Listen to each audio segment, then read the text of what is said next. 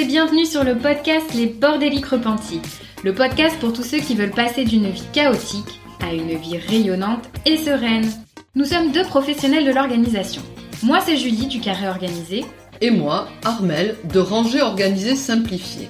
Nous avons imaginé ce podcast pour accompagner tous les bordéliques à remettre de l'ordre et de l'organisation dans leur vie tant personnelle que professionnelle. Seul ou accompagné de nos invités, nous vous donnons rendez-vous deux fois par mois le dimanche à 9h pour partager dans la bonne humeur des astuces et des outils pour vous sentir bien chez vous, être plus efficace et épanoui au quotidien. Si vous voulez encourager le podcast dans son développement, n'oubliez pas de mettre un avis 5 étoiles et un commentaire si votre plateforme d'écoute le permet. Un immense merci à tous ceux qui prendront le temps de le faire. Nous avons vraiment hâte de lire vos témoignages de bordéliques repentis. Place maintenant à l'épisode du jour. Bonne écoute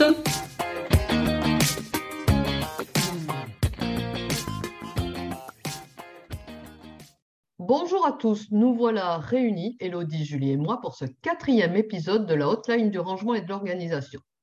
Julie et moi, nous sommes très heureuses de pouvoir continuer ce partenariat avec Elodie. Mille merci, Elodie. D'ici l'été, nous allons nous retrouver deux fois autour de sujets très différents. Pour ce premier épisode de 2023, nous allons évoquer un sujet sensible, vivre dans un habitat plus petit. Certes, ce n'est pas très dans l'air du temps en ce moment, mais c'est peut-être une solution à un certain nombre de problèmes. Alors, prête, Julie et Elodie? Oui Dans un livre Devenir minimaliste pour débutants de Sophie Martin, j'ai découvert ceci. Entre 1950 et maintenant, la surface de nos maisons a triplé alors que moins de personnes y vivent dedans. Impressionnant, non? Est-ce que cela vous étonne? Oui, oui, complètement. Enfin, je pense que. Enfin, oui et non. oui et non. Je pense quand même que quand on côtoie un peu autour de nous un certain nombre de personnes, alors après, ce qu'on disait justement dans un autre épisode, je crois, euh, qui va sortir bientôt avec euh, une invitée, euh, c'est vrai qu'on est home organizer, donc on n'a peut-être pas un entourage du coup très représentatif de, de la population. Mais, mais, effectivement, quand même, quand on regarde un petit peu, on voit aujourd'hui qu'on consomme beaucoup et que la surface finalement des maisons est de plus en plus grande. Euh, du coup, euh, il y, a, ce, côté justement d'avoir une grande maison, c'est un peu le, symbole de la réussite. Hein, euh, du coup, donc c'est vrai que voilà, je pense par le biais de ses possessions et de la surface qu'on peut avoir du coup dans sa maison, bah, voilà, ça peut être du coup quelque chose qui est important et, je pense que c'est encore très répandu du coup. Enfin, je sais pas si, vous avez le même constat de votre ah, côté. mais... Moi, ça ne m'étonne pas du tout cette phrase en fait, puisque je l'avais déjà observée et d'ailleurs je l'explique dans dans, mes formations. Euh, d'abord au travers de simplement l'observation de comment vivaient mes grands-parents par rapport à moi. Il n'y a que la génération de mes parents entre les deux, donc c'est pas non plus euh, l'ère des dinosaures, quand on parle pas d'il y a très très longtemps. Et j'observais que ma grand-mère avait eu six enfants, à l'époque j'en avais trois, donc elle en avait deux fois plus que moi, et elle vivait dans un espace qui était a priori euh, pas plus grand que celui que j'occupais et surtout qui était beaucoup mieux ordonné et beaucoup mieux rangé et beaucoup moins encombré. Et donc, je me souviens que quand les, enfants sont nés, les, trois très, très rapprochés, moi, j'ai été complètement envahie par euh, le désordre et je me disais, mais comment se fait-il qu'elle a été capable d'élever six enfants dans une maison qui finalement n'est pas beaucoup plus grande que la mienne, mais tout en conservant de l'ordre et une certaine sérénité à l'intérieur de la maison? Donc ça, ça m'avait déjà frappé et ça m'avait interpellé en me disant comment est-ce qu'en en, deux générations comme ça, on peut à ce point basculer dans l'encombrement et nos maisons peuvent-elles être aussi différentes de celles de nos grands-parents? La deuxième chose qui m'avait vraiment frappée, euh, c'est une fois j'avais lu ça dans un livre, je ne sais plus où, mais on, m'expliquait que les architectes dans les années 80 euh, s'étaient mis à gagner leur vie en construisant des annexes. Donc, il, existe encore un plein de, vieilles maisons, bien sûr. Les maisons sont souvent plus vieilles que leurs habitants et que dans les années 80, ben, les, architectes avaient trouvé un filon intéressant pour gagner leur vie, que certains s'étaient même spécialisés dans cette construction d'annexes parce qu'il y avait une demande réelle de la part des gens de prendre les maisons de nos grands-parents, dans lesquelles il y avait effectivement plus d'enfants qu'à notre génération, puisqu'entre-temps la pilule est arrivée et que nos modes de vie font qu'on a moins d'enfants qu'à l'époque, et demander à ce que ces maisons soient complétées on greffe encore un espace supplémentaire à ces vieilles maisons pour en faire un espace de vie confortable. Et j'avais trouvé ça dingue. non seulement on a moins d'enfants, donc on devrait avoir moins de, mal à vivre dans ces espaces, Et en plus de ça, le double, double élément à prendre en compte, c'est qu'en plus, cet espace n'est pas assez grand et qu'on a tendance à l'augmenter. Et les annexes, c'est vraiment quelque chose de très récent. Enfin, je vous demandais à, à nos grands-parents, jamais ils n'auraient pensé ajouter une partie à la maison. Donc, c'est vraiment dans l'air, euh, dans notre ère du temps, en tout cas. Moi, j'ai envie de dire qu'il y a une différence entre la, génération de mes grands-parents, voilà, qui vivaient certainement avec moins d'objets que nous, il n'y avait pas encore les supermarchés, etc. il y avait une consommation qui était différente, un mode de vie qui était différent. Je ne dis pas qu'il faut revenir en arrière, mais c'est une observation. Puis il y a eu la génération de nos parents qui était vraiment la génération bah, du supermarché, de la, superconsommation. On s'est mis à travailler beaucoup, à compenser énormément la charge de travail aussi par toutes sortes d'éléments extérieurs matériels. Les maisons sont devenues trop petites. On a commencé à agrandir, à faire des annexes. Et puis il y a notre génération à nous, et j'espère que nos enfants le, iront encore plus loin dans le cheminement, où finalement on se dit oh là, oh là, oh là, c'est quoi cette histoire? Moi, j'ai pas envie de vivre là-dedans non, je refuse une partie, en tout cas, ou en bloc, ça dépend des gens, de, ce mode de fonctionnement, de cette surconsommation, et je reviens à des espaces plus petits. Et donc, c'est assez dingue parce que ça va vite. Donc, il existe encore des repas de famille où on se retrouve en face de son parent et de son, et de son ses grands-parents, même. Thibaut, il a encore sa propre grand-mère, donc nos enfants ont encore leur arrière-grand-mère, et de se dire que ces générations peuvent encore manger tous autour d'une table et avoir vécu des choses aussi différentes dans leur manière de vivre, dans leur manière de consommer, dans leur manière d'habiter.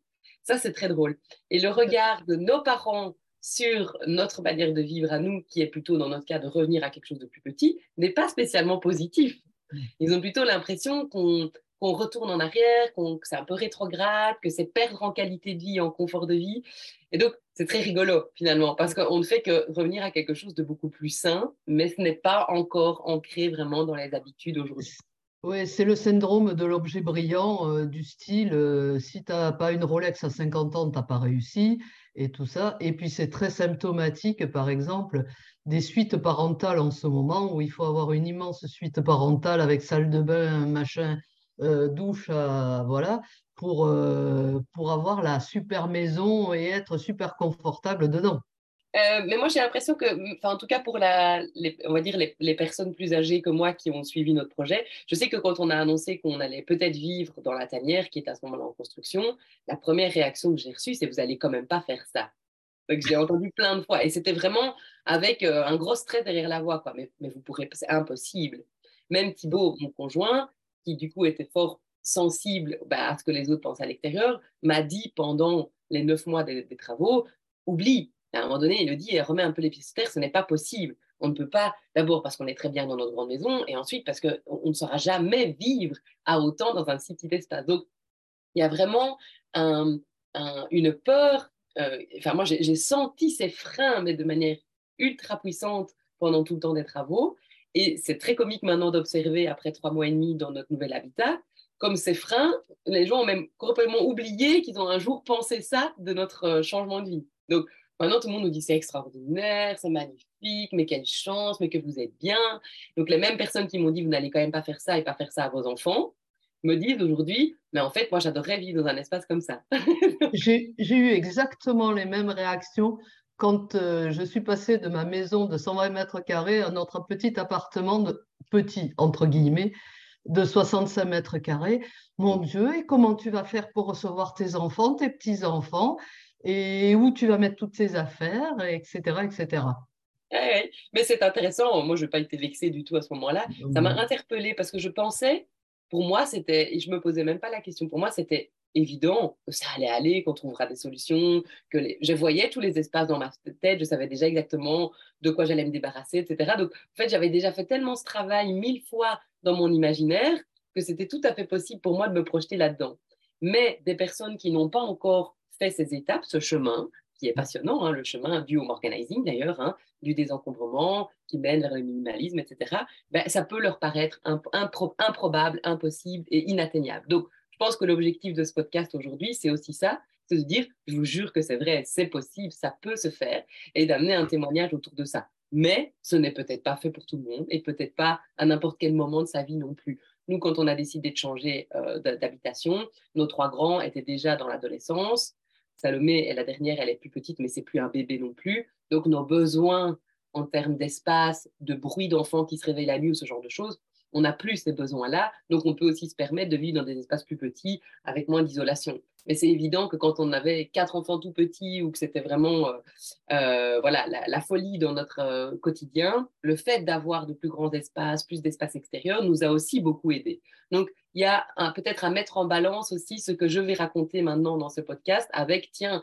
et moi, mes besoins actuels dans ma vie, est-ce qu'ils correspondent à ça ou pas? C'est peut-être pas juste le bon moment, mais ça viendra peut-être plus tard. Oui, je pense que l'idée du podcast, je te rejoins, Elodie, c'est de dire que d'une, c'est possible. Donc déjà d'ouvrir les horizons sur des personnes qui se sont peut-être même pas, euh, du coup, enfin, qui n'ont même pas envisagé ça. Et ensuite aussi de faire comprendre que c'est peut-être aussi un cheminement et qui est lié effectivement euh, à peut-être des étapes un peu préparatoires. Tu parlais du tri. Enfin, voilà, euh, je pense qu'il y a aussi lié à sa façon de consommer. Enfin, c'est tout un mode de vie aussi qui évolue et que ça arrive peut-être au bout d'un certain temps. Et comme tu dis aussi, lié à une certaine période du coup de la vie. Euh, c'est sûr que voilà, c'est pas forcément quelque chose qui peut être fait d'une du jour au lendemain et pour n'importe qui comme ça. Mais euh, c'est plus voilà de, bah oui de, témoigner un peu sur euh, du coup ces expériences là et d'ouvrir un peu les horizons, je pense. Pardon, il y a une prise de conscience aussi écologique de savoir de ce qu'on veut laisser à nos enfants et tout ça qui participe à ce type de réflexion aussi parce que là aussi, devoir toujours gagner plus de, plus de construction sur les terres agricoles et tout ça, euh, quand tu y réfléchis, que tu vas te balader euh, et que tu vois les villes qui euh, s'agrandissent, ça fait aussi partie du processus de maturation de ce projet. Il y a plein d'éléments, c'est vraiment, enfin j'aime bien le mot systémique, mais c'est vraiment ça. et j'aime beaucoup, Julie, quand tu, quand tu dis qu'en fait, ça, ce changement est accompagné par toute une série d'autres changements dans d'autres sphères. Euh, je pense que si on n'avait pas changé de mode de travail, nous, on est tous les deux indépendants à temps plein, on travaille pour nous. Si on n'avait pas euh, l'ambition de redémarrer l'école à la maison avec les enfants, si on n'avait pas, si pas des projets de voyage, avec de grands voyages autour du monde, donc vraiment se décrocher, si on n'avait pas lancé une partie de nos activités en ligne, donc euh, avec une possibilité de continuer à travailler où que ce soit en fait finalement dans le monde, etc., etc., etc. Si on n'avait pas changé tout ça en amont, peut-être que ce projet dans lequel on est aujourd'hui ne serait pas vécu de manière aussi confortable. Donc oui, c'est une sorte d'aboutissement, d'étape, euh, et c'est ça qui fait, je pense, tout, l'intérêt du home organizing et de, ce type de podcast, c'est de se rendre compte que quand on tire sur le premier fil, qui est souvent celui du j'en peux plus, j'ai trop d'affaires chez moi, en fait, on n'imagine même pas la pelote qu'on est en train de, de démêler derrière et de toutes les sphères qui vont être touchées. Dans notre cas, la sphère qui a été la plus impactée par ce changement de vie, c'est la sphère du couple. Parce qu'il y avait vraiment un refus de la part de Thibault d'envisager au moment de la construction de partir de la maison pour venir vivre ici. Et pendant neuf mois, on s'est chamaillé à ce sujet-là, avec des moments où euh, je disais, je m'en fous, j'irai sans toi, et puis tant pis, qui même me suivent. Et puis d'autres fois où ça pouvait être le lendemain, je disais, j'arriverai jamais à quitter la maison, mais tu as raison, mais qu'est-ce que je raconte, etc. Voilà. Et lui aussi, il alternait entre les deux. Et en plus, on avait les quatre enfants qui, arrivaient tous avec des, des, points de vue différents. On en a plus ou moins sur les quatre, deux qui disaient, allez, c'est bon, on le fait, qu'est-ce que ça peut changer, allons-y. Et puis il y en avait deux qui disaient, mais non, mais pourquoi vous nous faites ça? Pourquoi je ne vis pas avec des parents normaux? Donc voilà, il y avait en plus le stress des enfants qui s'ajoutait à notre propre stress. Donc, c'était pas évident et ça a été vraiment chahutant pour nous. Euh, mais au final, on rigole maintenant avec le recul parce que on a fait un test d'une semaine dans la tanière et plus personne ne voulait retourner dans la maison. Donc, ma foi, comme quoi, il ne faut pas euh, tirer de conclusions hâtives, il faut expérimenter, laisser des portes ouvertes, mais ne pas avoir peur d'essayer. Voilà. Je pense que ça, ça peut vraiment être un conseil à donner de partir, par exemple, quelques semaines dans un espace plus petit en louant un espace comme celui-là ou en testant. Nous, on a, beaucoup voyagé, donc évidemment, bah, dans les, logements de vacances, c'est toujours plus petit. Hein. Tiens, finalement, on vient de passer deux semaines dans un petit bungalow euh, tout minuscule. Est-ce que vous avez l'impression qu'on a manqué de quelque chose? Non. C'est quand même une drôle de sensation, vous ne trouvez pas? Et hop, de retourner dans cette grande maison et de se dire waouh, punaise, quelle charge ça, ça me donne l'impression d'avoir sur les épaules en rentrant dans cette maison, alors que quand je reviens de vacances, j'étais si détendue de vivre dans un petit, petit, espace où tout était sous contrôle. Moi, ça m'a frappé plus d'une fois, en fait, ça. Alors oui, il y a l'ambiance des vacances, il y a souvent la chaleur, le soleil, euh, le beau temps qui accompagne aussi les voyages, donc ça, ça joue beaucoup. Il y a la décontraction générale euh, et la disponibilité qu'on a pour les enfants pendant les vacances qu'on n'a peut-être pas au quotidien. Mais n'empêche qu'en termes d'organisation, ça m'a souvent frappé de me dire, je suis beaucoup plus zen dans ma gestion quotidienne, alors que je dois quand même faire les courses, que je dois quand même faire les repas, je dois quand même gérer le linge, parce que nous, quand on part, c'est sur de longues périodes, donc je dois faire des lessives, etc. Mais je voyais que tout ça se faisait dans une ambiance beaucoup plus détendue pour moi que quand j'étais à la maison. Et donc, j'ai fini par me demander si ce n'était pas la maison en elle-même qui me rendait la tâche plus compliquée. Et ça, c'est vraiment une réflexion qui est arrivée tout doucement euh, et qui a été très douloureuse aussi pour moi parce que cette maison, je l'aime, mais comme un membre de ma famille. La maison qu'on a quittée, qu'on appelle le Fenil, euh, on en est tombé amoureux réellement. J'explique souvent ça dans mes formations euh, pour ceux que ça intéresse, mais on a vraiment eu un coup de cœur. Cette maison s'est présentée à nous. En fait, c'est comme si elle, comme si elle était rentrée dans notre vie parce qu'elle devait rentrer dans notre vie à ce moment-là. Elle a été le terrain de toutes nos expérimentations professionnelles pendant dix ans, aussi bien pour Thibault que pour moi. Ça a été l'endroit où les enfants ont grandi, où Salomé est né. Donc, au niveau sacré, c'est vraiment, je dis toujours que c'est mon temple, mais c'est vraiment un temple. En plus de ça, autour de la maison, il y a un terrain qui est vraiment particulièrement chargé en énergie positive. Ça a été confirmé par plein de personnes qui sont venues, même par des animaux. donc voilà, c'est assez rigolo. Donc, je sais qu'il y a quelque chose de particulier dans cette maison et mon cœur se trouve vraiment là. Et donc, quand j'ai commencé à réaliser, en fait, du coup, parce que j'avais tellement cet endroit, je lui pardonnais tout. En fait, c'était vraiment comme une histoire d'amour. C'est très bizarre. J'étais complètement aveugle. Donc, mais non, mais c'est la maison de mes rêves, c'est la maison dans laquelle je veux euh, vieillir. Euh, je veux laisser cette maison à mes enfants plus tard. C'est un cadeau du ciel, c'est ma meilleure amie. Enfin, j'ai toujours appelé comme ça. C'était bien plus qu'une maison. Et du coup, je lui pardonnais tout. Je lui pardonnais bah, la charge mentale qu'elle me demandait. Je lui pardonnais les frais monstrueux qu'elle nous demandait aussi tous les mois et donc le travail qu'il fallait fournir pour payer toutes les factures liées à la gestion, au chauffage et toute la maison. Je lui pardonnais euh, la fatigue quotidienne qu'elle m'imposait par le nettoyage. Et donc, ça a été d'autant plus difficile d'ouvrir les yeux après dix ans de relation amoureuse, de me dire, mais en fait, peut-être que cette maison n'est pas faite pour moi. Et au début, ça m'a vraiment fait bizarre. Je me suis dit, ben non, ben non, non c'est pas possible, tu dis n'importe quoi. C'est sûr qu'elle est pour toi, enfin, c'est la maison. Tu as toujours rêvé de cette maison, ça fait dix ans que tu vends à tout le monde le fait que cette maison, c'est un, un, paradis sur Terre.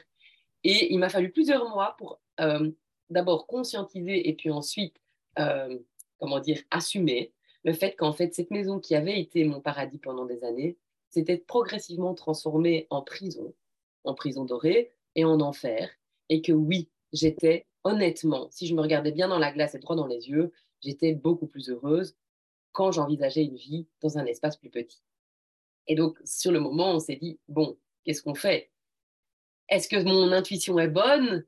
Est-ce que j'ai raison ou pas? On a passé ici trois mois et demi dans la maison, euh, dans la tanière. On en parlait encore hier parce que la, question revient régulièrement sur le tapis. Qu'est-ce qu'on fait de cette maison et est-ce qu'on retourne dans cette maison hein? Et les cinq personnes avec qui je vis, donc les quatre enfants et Thibault, m'ont tous dit Tu n'es plus la même depuis qu'on est dans la tanière. Et quand je leur dis Quoi? Beaucoup plus détendue, beaucoup moins nerveuse, beaucoup moins derrière notre dos, beaucoup plus joyeuse, beaucoup moins stressée, beaucoup moins chiante. Voilà. C'est dingue quand même. C'est dingue. Donc, c'est vraiment l'effet toxique que me faisait cette maison et que je ne voulais pas voir parce que j'ai aimé très fort cette maison. Donc c'est vraiment, et c'est ça qui est douloureux, c'est que j'ai l'impression de quitter quelqu'un en quittant la maison. Je, faisais une story il y a deux, trois jours en disant on peut tomber amoureux de deux personnes comme on peut tomber amoureux de deux maisons, de deux lieux. Ben moi, c'est vraiment la sensation que j'ai en fait. C'est comme si ces deux espaces étaient deux faces de moi-même.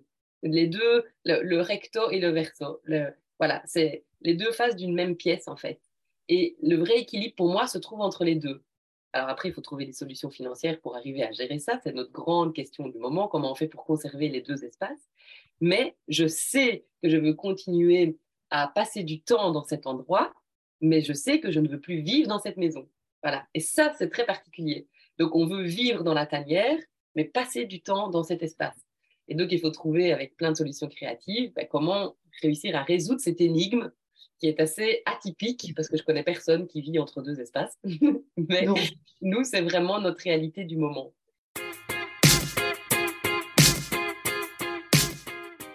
D'un côté pratico-pratique, euh, du coup, euh, tu as gagné, tu passes, je suppose, tu passes beaucoup moins de temps en ménage. Ah, alors, ben, tu sais, on, en parlait un peu avant. Quels sont les avantages de vivre dans un petit espace? Oui. Euh, il y a les avantages clairement en termes de, de temps. Donc, euh, rien qu'en termes de déplacement dans la maison, hein, vous savez, dans le home organizing, on dit qu'il y a la règle du nombre de pas. On fait le nombre de pas qu'on fait pour atteindre un objet, plus le nombre de pas est réduit, bah, plus cet objet est utilisé fréquemment, moins on perd de temps et d'énergie dans l'utilisation de, tous ces, objets. évidemment, quand on passe de 330 mètres carrés, parce que la maison, elle était quand même euh, énorme, hein, à 90 mètres carrés plus une petite annexe, on vit au quotidien dans les 90 mètres carrés, ben, on, déjà rien que ça. Le linge, ça me prend trois minutes de le plier et de le remettre dans le bac des enfants. Je ne dois pas monter un escalier, je ne dois pas ouvrir une porte, je ne dois pas gravir une échelle pour aller sur une mezzanine. Voilà, il y a un déplacement qui est déjà très différent. Alors, en énergie, mais ça, c'est incroyable. Rien que vider la table, vider la vaisselle, euh, mettre la table, ranger les courses, tout ce qui peut sembler euh, vraiment fatigant au quotidien, ici. Les surfaces de sol à nettoyer. Ah, ben alors le nettoyage, ça c'est énorme. Hein.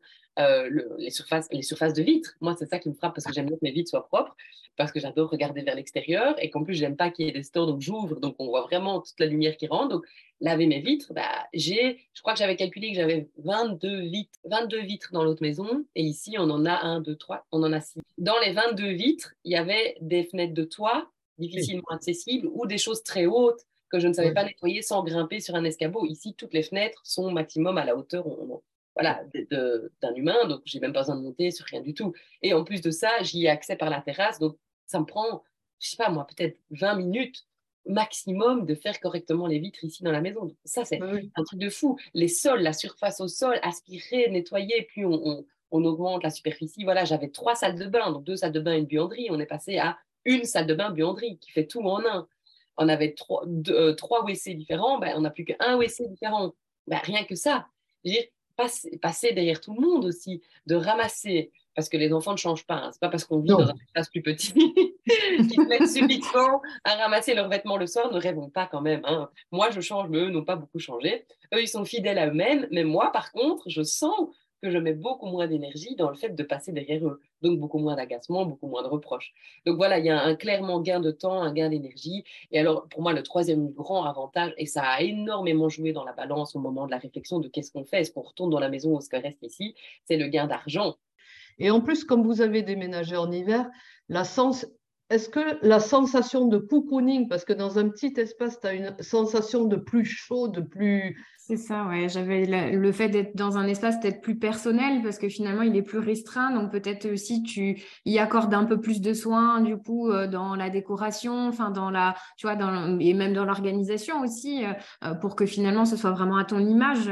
que des plus grands espaces c'est plus difficile à meubler, il faut plus de déco, donc c'est voilà, c'est peut-être moins personnalisé, c'est à moins ce cocon. C'est tout à fait vrai, mais, mais j'ai toujours mis beaucoup d'attention à la décoration au côté cocon et à la chaleur de la maison. Donc je, je, je sais que l'autre maison était hyper agréable, tout le monde le dit, euh, hyper chaleureuse, hyper cocon, hyper bien décorée selon mes goûts. Enfin, moi, je me sentais vraiment bien dans cet espace, mais c'est clair que la dépense de nouveau d'énergie et d'argent pour aménager ces espaces, elle est immense. Ici, ben, je veux dire, je ne peux pas euh, rajouter des murs, je peux, donc je ne vais pas rajouter des décorations, il n'y a plus de place, ou alors ça semblerait vraiment surchargé. Donc, craquer sur un, un cadre ou une déco ou une lampe, autant il y a quelques mois quand on habitait dans la maison, j'aurais toujours trouvé un endroit pour le mettre. Voilà. Et donc je me dis ah, je voudrais bien un mur, un endroit. Et donc je me faisais plaisir. Et là maintenant, quand je suis face à ça, je me dis ah non, mais il va falloir que je retire quelque chose. Ben, c'est con, j'ai déjà une lampe qui est là. Et donc j'achète mais beaucoup beaucoup moins. Donc il y a une grosse dépense qui, est, qui a été limitée à ce niveau-là. Mais pour nous, l'argent, c'est surtout ben, le, coût de construction d'une habitation comme celle-ci est bien moindre de, de rénovation d'une maison, parce que évidemment c'est plus petit, donc c'est vraiment le nombre de mètres carrés qui joue, mais donc en gros, le remboursement du crédit de la maison est deux fois plus élevé que le remboursement du, crédit de la tanière. Donc voilà, déjà ça, et en termes de location, ça sera toujours un calcul équivalent. On a les charges, il faut savoir que de l'autre côté, on se chauffe au mazout, au gaz et au pellet, et qu'on en a minimum pour 3 à 4 000 euros par an de mazout. Ici, on ne chauffe qu'au pellet et on a compté qu'au maximum, même s'il fait froid, on en aurait pour 350 euros par an en sac de pellet, en sachant que le pellet a augmenté et qu'à mon avis, il va diminuer dans les prochains mois. Donc, vous voyez, la différence est énorme. Oui, oui, on a mis des panneaux photovoltaïques, voilà, ça, ça, joue. Mais par exemple, j'avais une aide ménagère qui venait une semaine sur deux euh, à la maison pour m'aider à nettoyer. Ici, je n'ai besoin de personne. C'est encore une charge qui part. Euh, l'entretien du jardin aussi, le terrain là-bas est très grand et donc, euh, une fois par an, on avait besoin d'aide pour faire les haies. Il y a 100 mètres de haies, donc euh, c'est un travail de fou. Euh, et on doit faire deux fois par an, c'est imposé par la commune et tout ça, donc c'est un vrai travail. Bah, ici, il n'y a même pas de haies. et on va mettre une petite robot qui va, qui va tondre la pelouse toute seule. Donc voilà, et on est entouré de verdure, hein, on est au, milieu de la nature, mais notre terrain est beaucoup plus petit, tout plat et bien moins grand. Donc voilà, c'est bien plus simple. On s'est dit, bon sang, quelle, quelle somme astronomique d'argent par an on peut, alors c'est pas économiser, c'est ne plus le sortir, donc on ne peut plus devoir produire. Et moi, c'est ça en fait que je voyais derrière, parce que pour maintenir à flot une grande maison avec les crédits qui vont avec, les charges, l'entretien, la gestion quotidienne de cette habitation, ben, on est toujours contraint de travailler un certain nombre d'heures par mois. Et j'ai dû aussi, j'ai beaucoup travaillé ces dernières années pour arriver à maintenir ça. Et pendant des années, ça m'a comblé. Quand on est passé de notre toute première petite maison, parce que c'est ça qui est comique, c'est que nous, on, a l'impression de faire, euh, on a fait un bond vers une maison beaucoup plus grande, et puis on revient dans une maison beaucoup, à tel point qu'il y a quelques mois, j'ai même dit à mon mari, et si on rachetait notre première maison? Parce qu'en fait, moi, j'étais beaucoup plus heureuse à ce moment-là, et on sait qui avait racheté la maison, on connaît la personne, donc on lui a même passé un fil en lui disant, si un jour tu veux revendre notre maison, parce qu'on l'appelle toujours notre maison, même si c'est plus à nous, un peu comme si c'était un concierge qui conservait cette maison pour nous, dis-le nous. Puis on s'est dit, bah non, c'est trop con quand même, il y avait plein d'inconvénients à cette maison, il n'y avait pas de jardin, donc ça c'était quand même difficile, etc. Mais cette réflexion a été jusque-là. Donc, à un moment donné, moi, je me suis dit, OK, quand on a acheté la grande maison, je me souviens que c'est un des premiers trucs que mes beaux-parents ont dit, vous allez devoir assumer ça, parce que les crédits sont plus importants, parce que vous avez du terrain en plus, on n'avait jamais eu de jardin, donc oui, oui, ça va aller, ça va aller, on ne se rendait pas compte du travail qu'il y avait derrière. Et, puis on l'a fait avec beaucoup de plaisir, mais vraiment beaucoup de joie. Et j'ai été, ça, a vraiment eu un sens pour moi pendant des années de travailler pour voir euh, conserver ce lieu magnifique, pour pouvoir développer ce lieu, pour pouvoir le rénover, euh, j'adorais le fait de pouvoir faire grandir les enfants dans un espace aussi agréable, aussi beau, euh, aussi vert. Euh, donc, je trouvais vraiment un sens là-dedans. Mais à un moment donné, merci la crise de la quarantaine, merci le début de l'adolescence des enfants, merci la crise sanitaire, merci la crise économique, merci le ras-le-bol euh, de la pression aussi qu'on peut se mettre en tant qu'indépendant. C'est tout ça, en fait, qui à un moment donné m'a fait dire, mais Elodie, tu, tu te, es en train de te faire mal pour quelque chose qui en fait ne te rend même pas spécialement heureuse au fond. Tu te sacrifies. Tu sacrifies tes heures de sommeil, tu sacrifies ta santé, tu sacrifies des, journées entières à travailler, à te prendre la tête, une partie de, ton, de, ta, charge mentale pour une maison. Et on n'aurait jamais, et donc pour du matériel, alors que tu n'arrêtes pas de clamer haut et fort que le matériel, c'est pas ça qui compte, et que euh, c'est important de vivre avec moi, et blablabla. Et donc je sentais vraiment une, une incohérence entre ce que j'avais vraiment envie de communiquer, mais ma réalité à moi, celle que j'étais vraiment en train de vivre au quotidien et qui me faisait souffrir de plus en plus. Et donc, quand il a commencé à avoir cette distorsion, et quand je dis que c'est douloureux, c'est vrai, j'avais vraiment, j'étais pas bien, quoi, je, me tracassais beaucoup par rapport à ça. Est-ce que je, est-ce, est que je deviens folle ou est-ce que les gens vont comprendre aussi, hein, toujours? Est-ce que l'extérieur va quitter? Il y a beaucoup de craintes par rapport à ça. Et puis, en fait, on a été capable de se projeter dans le fait de quitter la maison le jour où la tanière a été construite. Donc ça, il faut peut-être le dire aussi. Quitter la maison pour un endroit dans lequel on n'était pas aussi bien, on n'aurait pas pu le faire. Et c'est le fait de s'être rendu compte qu'on était très très bien dans la tanière, qu'on ne manquait de rien, que les enfants n'étaient pas en demande de retour en arrière, que l'espace vert nous suffisait amplement, etc. etc., etc. Donc par l'expérience, qu'on s'est dit, bon, bah, puisqu'on ne perd rien et qu'on va tout gagner dans cette histoire, allons-y. Donc installons-nous vraiment ici. Donc, il y a aussi ça. Il y a, est on, est prêt à quitter quelque chose quand on sait vers quoi on va? Et donc, nous, il a fallu tout ce processus et donc plusieurs années pour introduire des permis, pour avoir les autorisations, pour faire tous les tests au niveau du sol, pour pouvoir finalement autoconstruire la maison, pour arriver au bout du chantier. Bah, tout ça, ça a pris plusieurs années. Mais pendant ces années, entre le moment où je me suis dit, en fait, je ne pense pas que cette maison soit vraiment faite pour moi, ou en tout cas plus, et le moment où j'ai pu vivre l'expérience, bah, il y a eu des années compliquées où j'ai dû continuer à entretenir la maison, j'ai dû continuer à mordre sur ma chic. Fin 2021, je me souviens m'être dit, bon, tu aimerais bien pouvoir bouger maintenant, mais regarde, c'est pas possible. Et tu peux pas tout foutre en l'air parce que tu en as ras le bol. Tiens, mort sur ta chic, l'année 2022 sera une année charnière, la maison va être construite et tu verras bien fin 2022 où tu en es et là tu pourras vraiment te projeter vers autre chose. Et c'est ce qui s'est passé. Mais l'année 2022 a été difficile parce qu'il a fallu mordre sur sa chic, alors que mon cœur n'avait déjà plus envie de ça. Et voilà. Et maintenant, on ne reviendrait plus en arrière. Armel, tu as eu une expérience assez similaire? Comment ça s'est passé de ton côté, vu que tu as aussi eu ce switch de, euh, du coup, du plus grand vers le plus petit, ou finalement, du coup, toi, tu as pris la décision et tu as cherché un nouveau logement plus petit? Enfin, Comment ça s'est passé pour toi? Alors, nous, euh, on avait déjà dit que quand nos enfants euh, seraient plus à la maison, on resterait plus forcément dans cette maison qu'on avait, parce que bon, euh, ils sont partis, ils avaient 28, 28 ans tous les deux.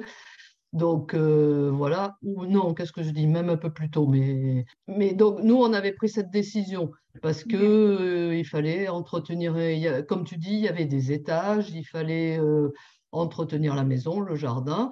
Bon, et puis mine de rien, on se rapprochait quand même, euh, Joël se rapprochait de l'âge de la retraite, et donc on savait qu'à un moment donné, on aurait une baisse de revenus, forcément.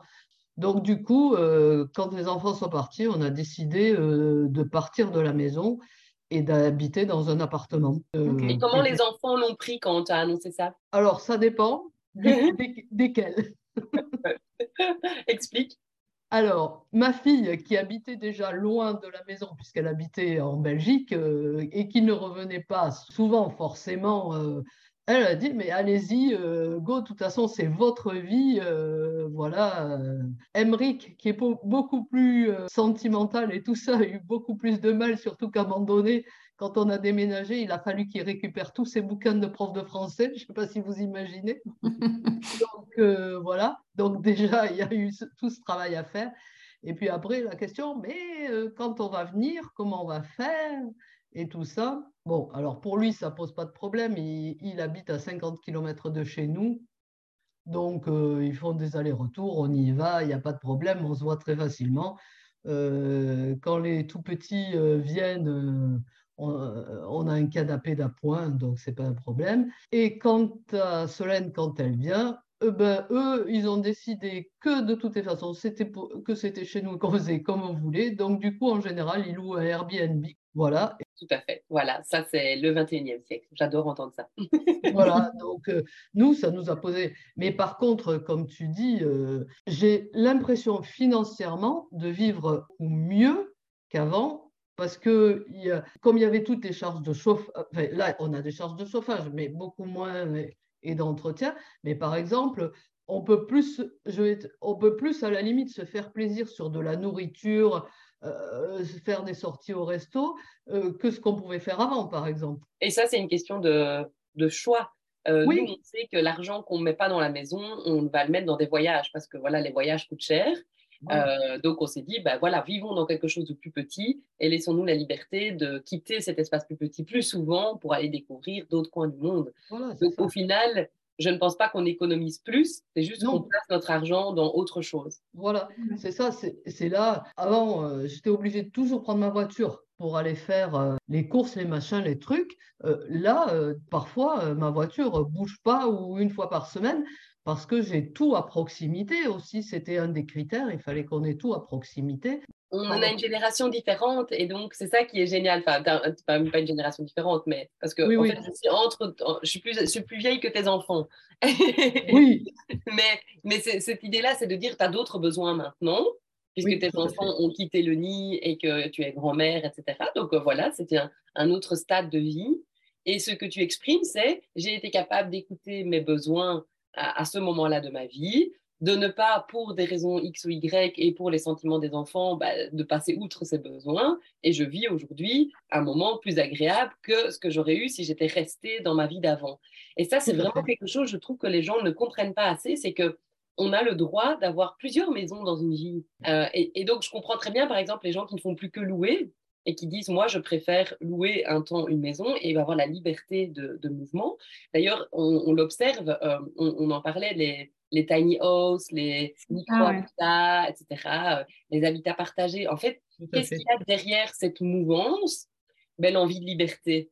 La liberté de pouvoir changer de lieu plus facilement, la liberté de pouvoir bouger, euh, la résilience aussi, la liberté de pouvoir changer de travail beaucoup plus souvent, donc peut-être d'avoir des moments avec moins de revenus, des moments avec plus de revenus, donc de ne pas avoir une carrière euh, mais plein de petits, euh, voilà, de, des étapes, des, des moments.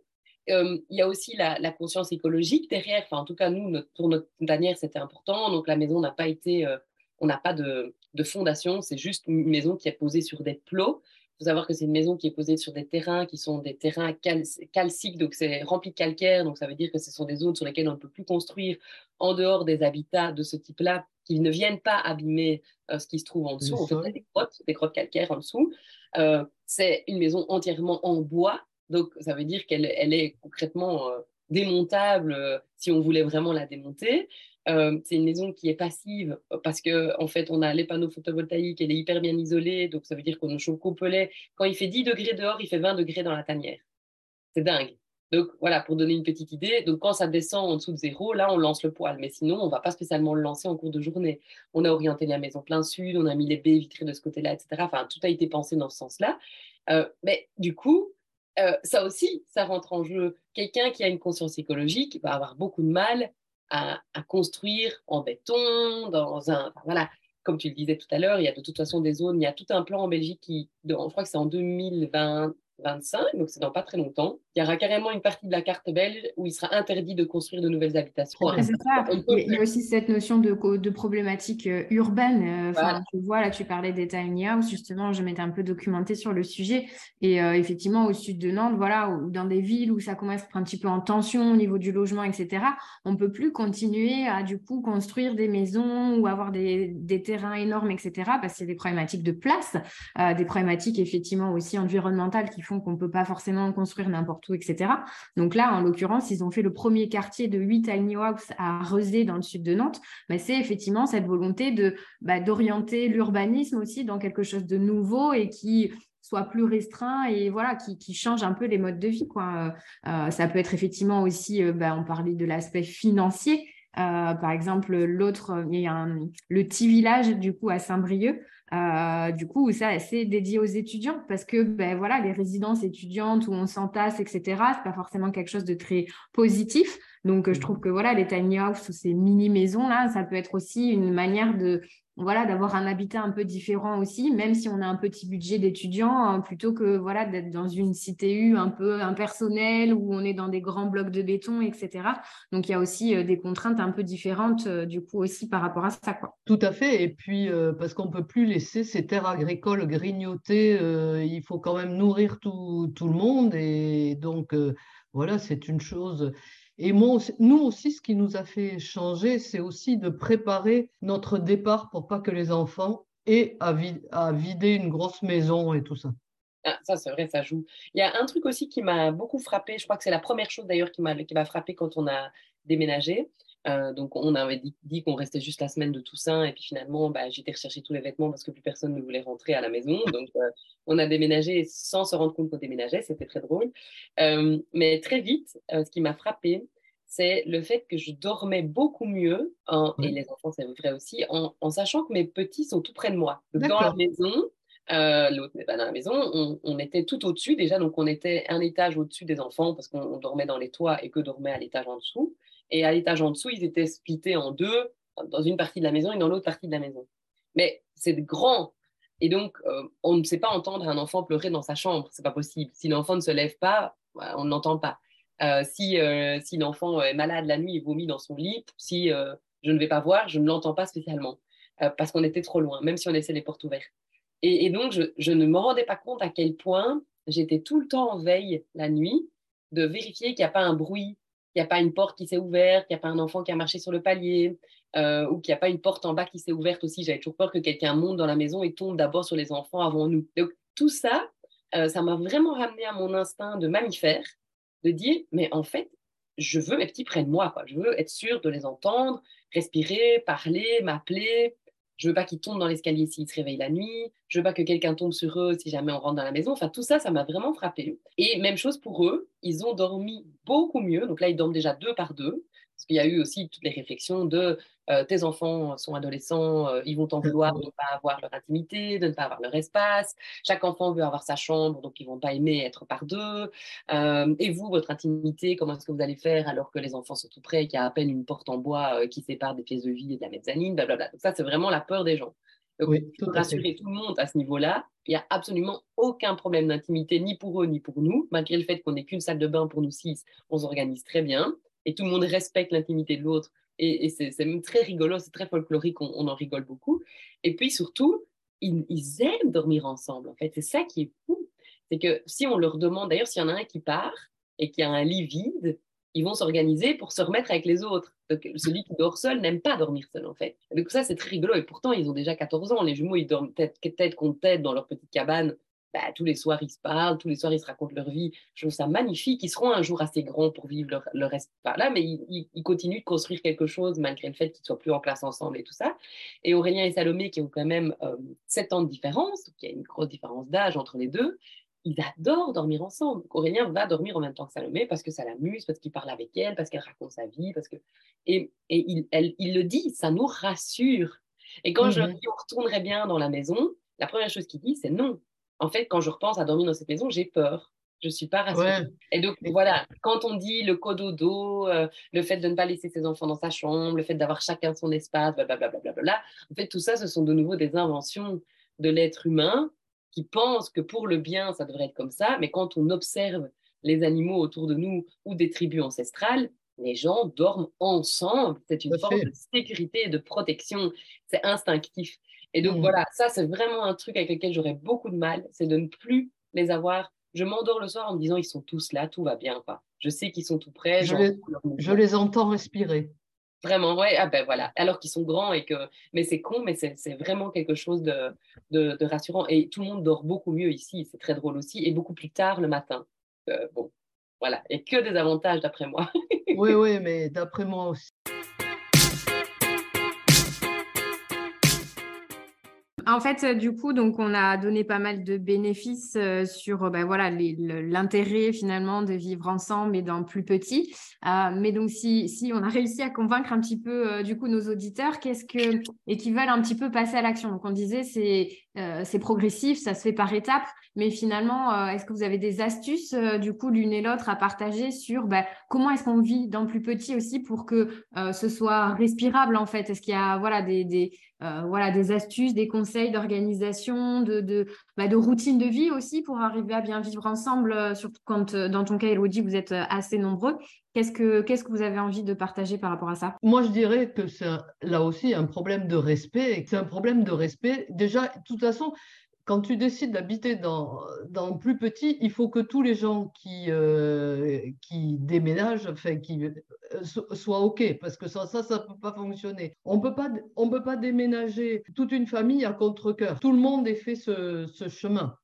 Donc, et puis après, c'est une question de respect. Bah, je, suis 100% d'accord avec toi, Armel, c'est ce que j'allais dire. Euh, le respect de l'autre, je pense que c'est la deuxième chose après mon côté mammifère, mes petits près de moi, ça me rassure, euh, c'est de me dire, mais en fait, c'est une expérience extraordinaire pour tout le monde. C'est, euh, voilà, je vais vous donner un exemple. Moi, je déteste le bruit de la télé. Alors, on cherche des solutions une des premières solutions, c'est de ne pas allumer la télé quand ce n'est pas nécessaire, de l'éteindre quand on ne l'écoute plus, évidemment, de baisser le son un maximum pour pas déranger les autres.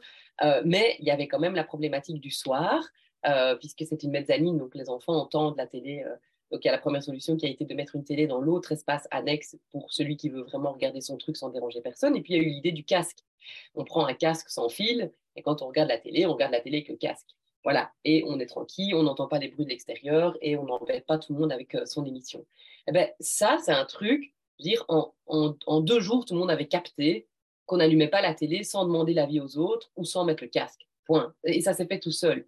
Tout le monde a capté qu'on ne rentrait pas dans la salle de bain sans demander est-ce qu'il y a quelqu'un à la toilette Parce que chez nous, il y a la salle de bain, la toilette et la buanderie en même temps. Et voilà. Et si l'autre dit si je suis à la toilette, bah, tu attends deux minutes. Euh, tout le monde euh, a, s'est mis en, en, place dans la routine du matin. Donc, on ne s'est jamais, euh, on ne s'est jamais retrouvés tous en même temps dans la salle de bain en se disant bouge-toi, il faut que je me brosse les dents. Donc, c'est comme un ballet de, de qui se met en place comme ça tout seul, juste en observant l'autre, en disant tiens, qu'est-ce qu'il est en train de faire là maintenant?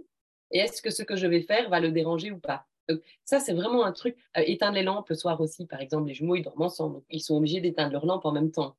On a trouvé une solution. Si Blaise, il veut lire plus longtemps, il prend une petite lampe frontale pour pas déranger ça. Donc, ça, c'est vraiment euh, le truc qui m'a le plus frappé. Le, le, le respect de l'autre, c'est un très bel apprentissage. Après, quoi qu'il arrive, minimaliser le nombre d'objets. Je trouvais ah déjà oui, que j'avais été loin dans mon, pro dans mon processus, mais je peux vous assurer que quand on passe d'un dressing familial, euh, en fait, nous, notre dressing, il faisait la taille du dressing de la chambre parentale, classique. Mais sauf qu'on avait nos vêtements de tous les six, c'était hiver dedans. Je trouvais déjà que c'était pas mal. Et là, on est passé à trois tiroirs en dessous du lit, chacun, pas un de plus. Trois tiroirs. Un tiroir avec euh, les slips, les culottes, les chaussettes, les pyjamas, voilà. Un tiroir avec les pulls et les t-shirts, un tiroir avec les pantalons ou les jupes. Point. C'est tout. Et il y a une tringle derrière pour, euh, pour deux, trois trucs en plus pour nous. Mais les enfants, ils n'ont même pas de, de tringle. ça, c'est aussi un truc, c'est que j'ai été scotché de la quantité d'objets que je n'ai pas pu ramener. Donc, en fait, j'ai ramené le strict minimum, puis j'ai vu ce qui restait comme espace. Et je me suis dit, ah, ah oui, oui, oui. Zut, où est-ce que je mets les boules de Noël, où est-ce que je mets les outils, où est-ce que je mets... Donc il a encore fallu que j'aille dans certaines catégories retirer des objets pour arriver à avoir le minimum là-dedans. Donc ça, c'est vraiment le, truc de base. Ça ne peut pas fonctionner sans ça. Et puis, il y a le rassemblement. Ça, c'est vraiment un grand principe de home organizing qui est vrai que ce soit une petite ou une grande maison. Hein. C'est rassembler les objets par catégorie. Voilà, pour qu'on les ait toujours en face des yeux. Tous les vêtements sont au même endroit, toute la vaisselle est au même endroit, tous les électroménagers sont au même endroit. Enfin, voilà, donc moi j'ai dessiné en fait, on a acheté un grand rangement Ikea, euh, on va dire cinq boxes de rangement avec des portes et des étagères. Je les ai dessinés au moins 30 fois en, essayant de me dire si j'ai cinq étagères, sur la première je mets telle catégorie, sur la deuxième telle catégorie, sur la troisième, hop, et puis je les rechangeais. Et puis, donc il y a vraiment une vraie réflexion sur le rassemblement. Et alors, le dernier truc, c'est la, fréquence d'utilisation. Par exemple, dans notre cas, on a dans la tanière nos manteaux de maintenant, qui sont nos manteaux d'hiver, mais on a tous des vestes plus légères pour le printemps ou l'été. Et vu qu'on n'aime pas acheter pour rien, on essaye de conserver au moins pour l'année qui suit. Donc, on met souvent pour les enfants deux années d'affilée les mêmes manteaux, les mêmes vestes. Mais ces vestes du printemps, un peu coupe-vent, euh, ou ces petites doudounes de printemps, je ne peux pas les mettre dans mon dressing ici parce qu'il est tout petit. Donc, je suis obligée de bien faire une distinction dans la fréquence d'utilisation. Ce qu'on met au quotidien, tous les jours, est dans la tanière. Tout ce qui n'est pas utilisé tous les jours va dans l'annexe. Voilà, c'est vraiment la grosse distinction. donc, les chaussures du quotidien, ils n'ont qu'un bac pour mettre deux paires de chaussures. Donc, ils ont une paire de baskets et souvent une paire euh, de, chaussures. De chaussures de dehors. Voilà. Euh, mais, mais, en fait, la chaussure de dehors, la botte, la chaussure pour aller au scout, les bottes de ski, les machins, les trucs comme ça, ce n'est évidemment pas dans la tanière. C'est pas possible. c'est dans l'annexe. Donc, vraiment un travail là-dessus à faire. Et je pense qu'avec ces quatre conseils, on peut déjà, euh, on peut déjà aboutir à quelque chose d'assez. Oui, oui, parce que moi, je vois, euh, donc nous, quand on a déménagé, on a acheté un appartement qui était en gros meublé, euh, avec des placards et tout ça. Et alors, tout le monde rigole quand ils ouvrent mes placards, parce qu'il y a quand même de l'espace vide dans mes placards. Il y a des étagères inoccupées. C'est magique. Comme ça, on peut les laver plus facilement, c'est très bien. Donc, du coup, c'est que à la maison, j'avais trop de choses. Et je trouve que vivre dans un petit espace, c'est aussi garder un œil sur tout. Euh, ça, c'est vraiment quelque chose. En fait, il n'est plus possible de disperser, puisqu'il n'y a pas d'endroit pour disperser. Ça, c'est très drôle. Euh, donc, on ne peut pas disperser. Quoi qu'il arrive, c'est tout près, en fait. Et c'est tout près et c'est certainement sous nos yeux. Ça, c'est vraiment, je trouve, extraordinaire. On, perd beaucoup moins de temps encore à chercher nos affaires. Oui, on sait mentalement où est chaque objet finalement. Euh, du coup, il n'y a, a, plus besoin de se dire mais, où est-ce qu'il est rangé, etc. J'ai fait le petit calcul pour vous donner une petite idée. Donc, je, fais mon home organizing tour euh, donc tous les trimestres euh, dans la maison. Je continue à le faire ici dans la tanière. Je fais mon home organizing tour, c'est-à-dire que je passe en revue l'ensemble des pièces, chacun des rangements, chacun des tiroirs, chacune des armoires de toute la maison et je passe en revue tous les objets. Donc, c'est un, petit truc que je fais et que j'explique dans les formations. Tout. Donc, je, je revérifie toutes les chaussettes, je revérifie tous les, je replie tous les pulls, je, je check les draps de lit, est-ce que c'est un qu'on utilise encore ou pas, enfin, vraiment tout, jusqu'à la petite fourchette, jusqu'au plat, jusque... Et ça me prenait avant, dans la maison, une journée complète. Donc, je mmh. savais que les enfants partaient avant, entre le moment où j'ai déposé et le moment où j'allais les rechercher, vers 16 h j'avais besoin de toute cette journée, donc toute une matinée, et un petit break à midi et tout l'après-midi pour faire le tour complet de la maison, en sachant que c'était déjà hyper minimalisé et, organisé et surtout régulièrement euh, géré. Donc, malgré ça, ça me prenait encore une journée entière. Je le faisais avec plaisir. Aujourd'hui, je l'ai fait la semaine passée parce que Thibaut était parti. Je me dis, c'est le bon moment pour faire mon tanière tour. On va, on va tester ça. Eh bien, ça m'a pris deux heures et demie. Et je me suis dit, ah ouais, mais quand je dis tout, c'est tout. Hein. Aspirer les tiroirs de la salle de bain pour les cheveux, euh, vraiment jusqu'au moindre détail, quoi, jusqu'à aller remettre mes paires d'oreilles par deux euh, pour être sûr qu'elles sont là, etc. Eh ben, il m'a fallu deux heures et demie. Donc, il m'a fallu plus de la moitié du temps. Et mmh en faisant ça une fois tous les trimestres, on n'encombre plus jamais, en fait. Et donc, deux heures et demie tous les trimestres pour avoir une maison qui ne s'encombre pas, moi, je trouve que le, la dépense d'énergie, elle est vraiment pas énorme par rapport à tous les avantages qu'on a derrière à fonctionner comme ça. Voilà, ça c'est encore pour donner une idée. Ok, bon, bah super. Moi, je pensais aussi à un dernier, euh, c'est d'essayer d'opter, euh, au-delà d'être donc beaucoup plus sélectif, d'opter pour tout ce qui est euh, bah, d'autres façons de fonctionner, tout ce qui va être multifonctionnel, de penser à louer plutôt qu'acheter. Enfin, on revient finalement aussi à changer un peu ses, ses, habitudes de consommation. Ça me fait penser aussi à ça, quoi. Eh bien, j'espère qu'on a convaincu tout le monde de, de oui. l'expérience. Ouais, ouais, ouais, non, je pense qu'on a bah, déjà, voilà, l'idée, c'était euh, merci à toutes les deux pour euh, votre partage. Je pense que ça, ça voilà, c'est inspirant. Hein. Ça ne veut pas forcément dire que c'est comme ça qu'il faut vivre et que c'est un objectif en soi. Ça peut juste, comme on le disait tout à l'heure, ouvrir les horizons, faire réfléchir, euh, voilà, je pense euh, on a aujourd'hui un peu des, des, schémas de pensée, des, des choses très normées. Euh, donc c'est juste voilà le, but de l'épisode. Je trouve que c'était ça aussi, c'était de voilà de permettre de se dire qu'il y a d'autres possibilités et que et que ça, ça fonctionne en fait. Donc voilà, donner quelques astuces aussi de pouvoir éveiller les ah, éveiller les consciences, qu'on ait semé des petites graines plutôt que d'avoir la, la, masse de la consommation habituelle et qu'on ait des petites graines qui, qu'on peut éventuellement faire autrement. Quoi. Merci à toutes les deux. On se retrouve donc pour un prochain épisode euh, du coup qui sortira avant l'été où on va parler des vacances. Et d'ici là, ben, merci et bonne fin de journée à toutes les deux. Bye bye. Bye bye. Si ce podcast vous plaît, vous pouvez nous aider à le faire connaître en partageant le lien de l'épisode au bord des livres de votre entourage et parce qu'on souhaite construire un podcast qui vous ressemble, on attend vos idées de sujets sur nos réseaux sociaux. Merci beaucoup d'avoir écouté jusqu'au bout. Rendez-vous pour le prochain épisode. bye. bye.